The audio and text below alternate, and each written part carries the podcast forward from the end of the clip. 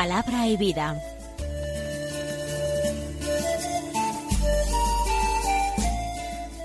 Con el padre Manuel Horta, desde Sevilla.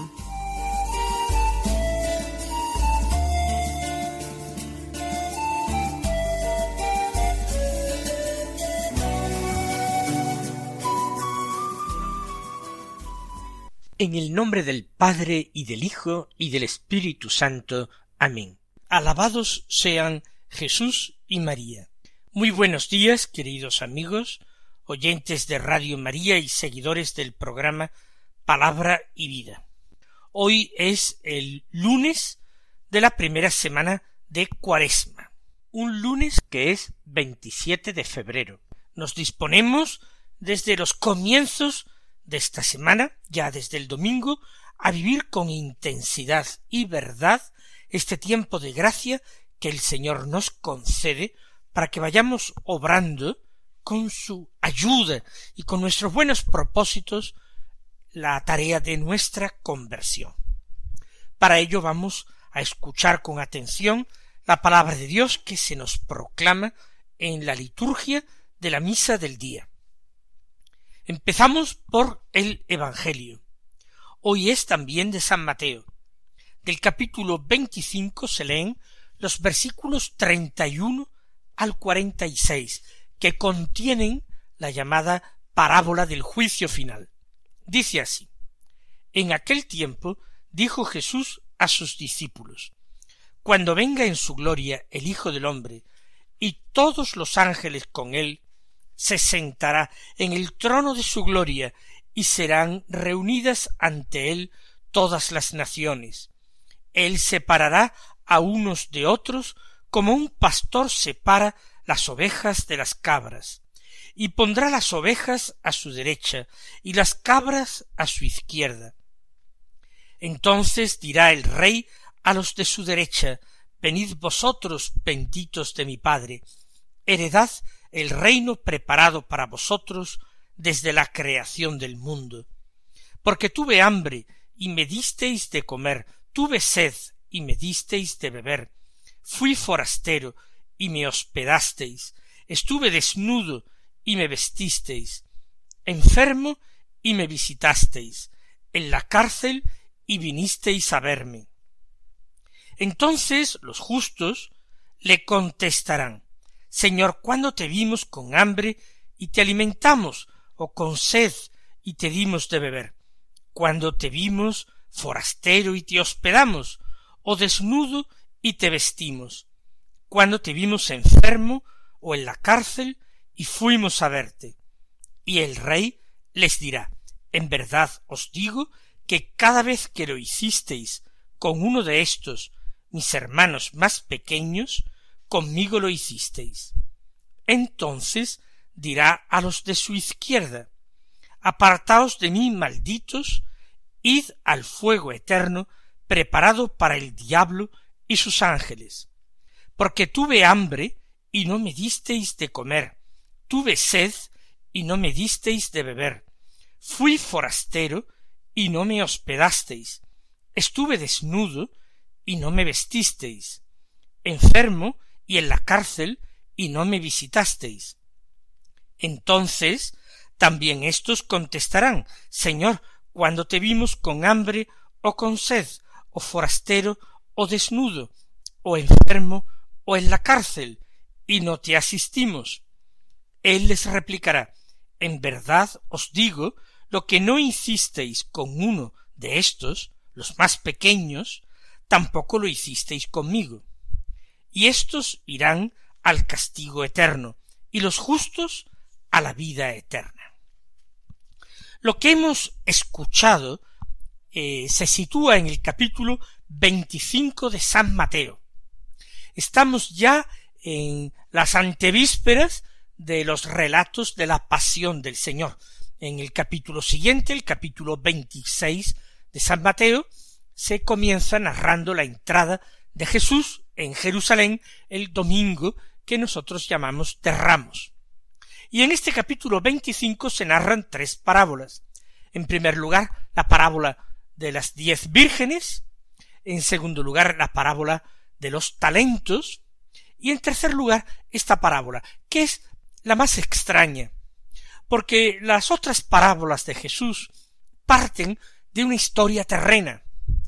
Hablan de bodas, de doncellas que esperan con lámparas encendidas, del banquete que empieza, de las puertas que se abren, de las puertas que se cierran, de unas que han ido a los eh, comerciantes a comprar aceite para sus lámparas y se quedan fuera. Habla de un señor que va a realizar un viaje, de unos criados que reciben unos talentos, de criados que negocian, que ganan, de otro criado que no se fía tanto, de la vuelta del Señor, de la recompensa de cada uno. Son historias a partir de eh, elementos y personajes que pertenecen a la vida ordinaria. Todo el mundo puede conocer historias semejantes. Sin embargo, esta tercera, llamémosla parábola, ya que todos los comentaristas bíblicos la llaman así, esta tercera enseñanza de Jesús no habla de elementos de la vida ordinaria, está hablando del más allá, está hablando del último día, está hablando de la venida de Cristo como juez, eh, está hablando del juicio final. Por supuesto, la descripción que hace no se trata de un eh, relato periodístico, de una crónica periodística de lo que va a acontecer. Se ponen de relieve los criterios de Dios, se enuncian las grandes verdades, pero no es una crónica periodística. Pero llamarlo una parábola pues si lo es, desde luego, es totalmente distinta de otra en que se habla del pescador que echa sus redes, del hombre que encuentra un tesoro, del que invita a mucha gente a la boda de su hijo, del que etcétera, etcétera. Dice cuando venga en su gloria el Hijo del hombre y todos los ángeles con él. Al final de la vida pública Jesús clara y abiertamente. Está hablando de su carácter mesiánico, incluso de su carácter divino, porque se presenta él, el Hijo del Hombre, en trono de gloria y servido y obedecido por ángeles. Pues esto es clarísimamente reivindicar para sí un carácter divino. Es alguien como Dios, de la misma naturaleza de Dios. Y tiene un trono de gloria. Jesús que ha estado hablando inmediatamente y en estos días anteriores lo hemos recordado de su pasión, de su muerte que tanto escandalizaba a los apóstoles y suscitaba ese, ese rechazo, esa resistencia por parte de ellos, ahora habla de que va a venir y que se va a sentar en un trono de gloria, que va a venir en gloria y que va a venir como juez él que ha hablado de sí mismo como alguien que va a ser juzgado y condenado por los hombres, ahora está hablando de sí mismo como alguien que es juez y va a juzgar a todos los hombres. Dice específicamente a todas las naciones. Es decir, no va a ser solamente el juez de su pueblo Israel, va a ser el juez de la humanidad, de las naciones, de todas. ¿Y cómo va a actuar? Aquí sí pone una comparación más terrena, como un pastor que separa ovejas de cabras. Hay rebaños que pueden estar compuestos por animales de dos especies distintas mezclados, pero que en un determinado momento, al final del día, cuando se les ha llevado a pastar y luego se les lleva al redil, se separan unos de otros. El pastor separa ovejas de cabras, al final, al final del día. A las ovejas las pone a su derecha, a las cabras a su izquierda, las pone en dos rediles distintos. Esta imagen es la que le sirve a Jesús. Él también va a separar a todos. Él tiene un rebaño, pero no todos en su rebaño son sus ovejas. No todo el rebaño está compuesto por las ovejas de Cristo están también los rebeldes, están también los que se niegan a reconocerle como rey, como juez, como maestro y como señor. sobre ellos también tiene autoridad, pero no son sus ovejas. Dirá el rey a los de su derecha, venid vosotros, benditos de mi Padre. ¿Quiénes son los de la derecha? Lo dice inmediatamente. Porque tuve hambre y me disteis de comer, tuve sed y me disteis de beber. Jesús va a enunciar seis obras de misericordia. Es el criterio de haber actuado con misericordia, es decir, como Dios actúa, con el prójimo. Porque cada vez que se socorre al hombre necesitado, al pobre, al débil, al pequeño, cada vez que se le socorre, se ha socorrido, en realidad, aun sin saberlo, al mismo Cristo. Y ahora es Cristo quien salda, digamos, la deuda que ha contraído. Ahora es Él quien recompensa y da, y da hasta colmarlo a quien le ha dado a Él, con confianza, con fe, aun sin saber que era Él. A esto se les dice Venid vosotros benditos de mi Padre. Ellos están a la derecha porque el Padre lo quiere, porque el Padre los bendice, porque el Padre que los ha creado a todos, los atrae hacia su Hijo Jesús. Y ellos se han dejado llevar por esa atracción. Ellos han caminado en la misma dirección a que les llamaba la voz del pastor, del buen pastor Cristo.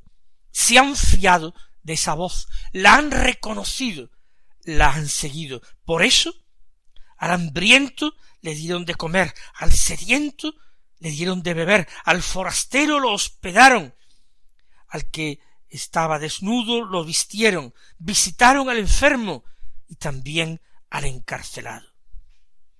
Ellos no siempre eran conscientes de que estaban socorriendo al mismo Cristo. De momento sabían que Cristo les había dicho Amaos los unos a los otros como yo os he amado. Y ellos han amado y han practicado la misericordia porque Cristo así se lo ha mandado. Pero quizás no han sido conscientes de que al mismo Cristo socorrían en sus necesidades. ¿Cuándo te vimos con hambre y te alimentamos? ¿O con sed y te dimos de beber? ¿Cuándo te vimos forastero y te hospedamos? ¿O desnudo y te vestimos? ¿Cuándo te vimos enfermo o en la cárcel y fuimos a verte? ¿Cuándo, Señor? Y el rey, que no es otro, sino Cristo el Señor, el Hijo del hombre, les dirá, os digo que cada vez que lo hicisteis con uno de estos, mis hermanos más pequeños, conmigo lo hicisteis. Él ha vivido de una manera mística espiritual una verdadera nueva encarnación en el pobre, en el necesitado, en el enfermo. Y después, él, que ha actuado con tanta clemencia, bondad y misericordia, se dirige a los que ha apartado a su izquierda, a esos que eran miembros de su rebaño, pero no ovejas de su rebaño, a esos que en esta parábola llama cabras. Apartaos de mí, malditos, id al fuego eterno preparado para el diablo y sus ángeles. Terribles palabras. ¿Quién soportará escucharlas? Nosotros pedimos gracia al Señor para no formar parte del número de los réprobos, sino de los salvados.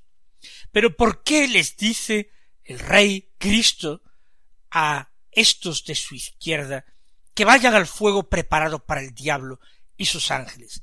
Si ese fuego es para el diablo y sus ángeles, es para los demonios, ¿por qué los hombres pueden ir también a él?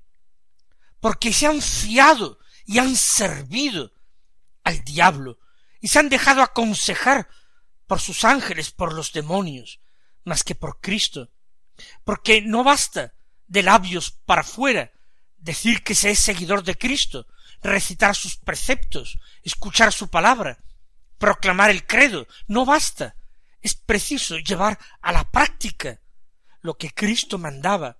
Hace falta demostrar con obras que lo que nuestro corazón cree.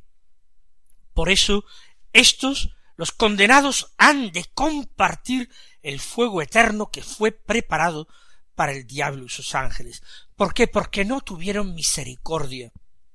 Ni tuvieron misericordia de los hambrientos, ni de los sedientos, ni de los forasteros, ni de los que estaban sin ropa, ni de los enfermos, ni de los que estaban prisioneros en la cárcel. No actuaron con misericordia con ellos, no los socorrieron. Y cuando éstos se extrañen y digan Señor, ¿cuándo dejamos de socorrerte? ¿Cuándo te vimos así, hambriento, sediento, forastero, desnudo en la cárcel? ¿Cuándo? Él les replicará En verdad os digo, lo que no hicisteis con uno de estos, los más pequeños, tampoco lo hicisteis conmigo. Es un pecado no ya de acción, sino de omisión. Un pecado que en definitiva revela la falta de fe en la palabra de Cristo. Y estos, concluye el Señor en el texto del Evangelio de San Mateo, estos irán al castigo eterno y los justos a la vida eterna. Así como hemos suplicado al Señor que Él nos permita formar parte de los salvados y que podamos acompañarle por toda la eternidad según el deseo del Padre.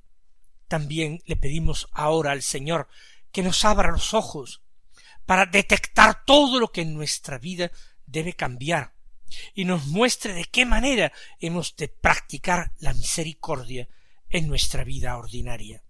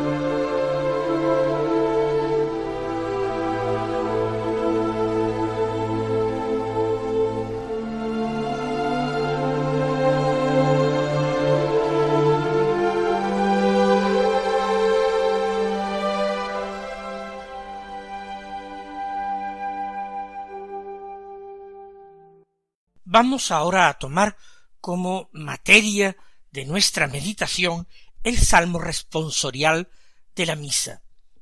Es el salmo dieciocho. No se lee entero como normalmente no se leen entero eh, los salmos responsoriales, sobre todo si son largos. Tomamos nosotros cuatro estrofas de este salmo. La primera es la siguiente. La ley del Señor es perfecta y es descanso del alma. El precepto del Señor es fiel e instruye a los ignorantes. Me parece que ya esta primera estrofa es importante, e interesante, y tiene algo que ver, aunque no lo parezca, con el Evangelio que hemos proclamado. La ley del Señor es la voluntad del Señor en la manera en que Él se la da a conocer a los hombres. Por tanto, puede ser la ley de Moisés, pero también son las normas que dio Dios a Abraham. La ley nueva de Cristo, proclamada en el Evangelio, es la ley del Señor igualmente, la voluntad de Dios en cuanto que es revelada y dada a conocer a los hombres. Esta ley se dice de ella que es perfecta. ¿En qué sentido? Pues que es la expresión de la voluntad de alguien que es perfecto. Dios es perfecto, así lo afirma Jesús en el Evangelio. Sed perfectos como vuestro Padre del cielo es perfecto. ¿En qué consiste la perfección de Dios? Ya lo hemos dicho en alguna otra ocasión en este mismo programa. La perfección de Dios consiste en el amor. Dios es perfecto porque ama perfectamente, es decir, porque Él es amor. no simplemente ama, sino que es amor. Pues bien, su voluntad es perfecta. ¿Por qué? Porque su voluntad es designio de amor para los hombres. La voluntad de Dios no es simplemente su capricho, lo que Él ordena y manda y tenga que ser obedecido como cualquier tirano de la tierra. La ley del Señor es perfecta porque es la ley del amor, y los hombres han sido creados para el amor. Por eso añade en el segundo verso es descanso del alma. Quien se deja guiar por esta ley verdaderamente en ella reposa y halla su descanso, porque como nos dice San Agustín, nos creaste Señor para ti, y nuestro corazón está inquieto hasta que descanse en ti. El precepto del Señor es fiel e instruye al ignorante. ¿Por qué es fiel el precepto del Señor? Porque el Señor es fiel. El precepto, la voluntad de un Dios fiel es calificada ella misma de fiel. Dios es fiel porque cumple sus promesas, porque amando al hombre lo alienta con sus promesas por el camino del bien, para que atraviese este valle de sombras que su vida en la tierra y llegue a la tierra luminosa que es el cielo. El precepto es fiel e instruye al ignorante porque lo va atrayendo, como ya hemos dicho, hacia su meta. Esta es la primera estrofa. La segunda continúa. Los mandatos del Señor son rectos y alegran el corazón. La norma del Señor es límpida y da luz a los ojos. Más allá de las calificaciones que se atribuyen a la ley del Señor, la rectitud, la limpidez, rectitud y limpieza, más allá de esto, lo importante son los efectos para quienes se abrazan a esta ley del Señor, a esta voluntad de Dios. Alegra el corazón y da luz a los ojos.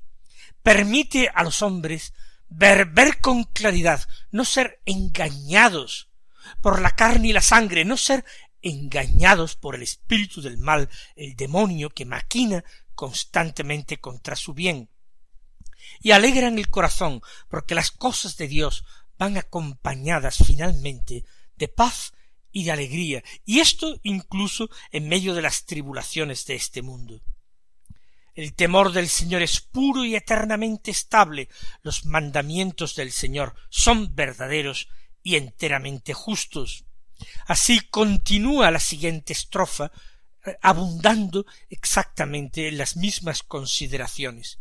Y termina que te agraden las palabras de mi boca y llegue a tu presencia el meditar de mi corazón, Señor, roca mía, Redentor mío. Eso mismo nosotros le pedimos al Señor que ese meditar de nuestro corazón llegue a su presencia y que le agrade. Mis queridos hermanos, que el Señor os colme de bendiciones y hasta mañana si Dios quiere.